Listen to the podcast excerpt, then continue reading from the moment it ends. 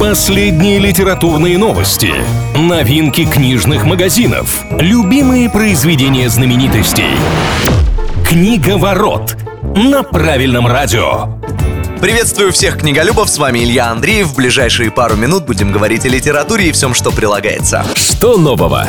Гузель Яхина, одна из главных писательниц страны прямо сейчас, анонсировала новую книгу. Роман называется «Эшелон на Самарканд». Действие разворачивается в 1923 году. В центре сюжета эвакуация детей из голодающей Казани в хлебный Самарканд. Сама автор описывает произведение так. Это роман путешествия, настоящая Одиссея в декорациях разрушенной страны. Выход новинки запланирован на начало марта. Что обсуждают?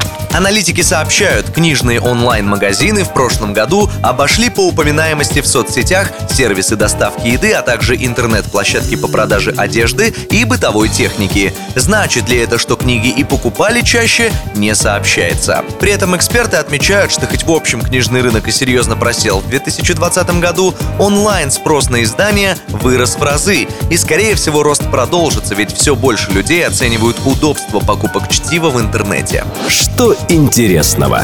Специалисты сервиса MyBook провели опрос, результаты которого показали, что почти 70% россиян хотя бы раз в жизни врали, что читали то или иное произведение, поддерживая беседу о нем.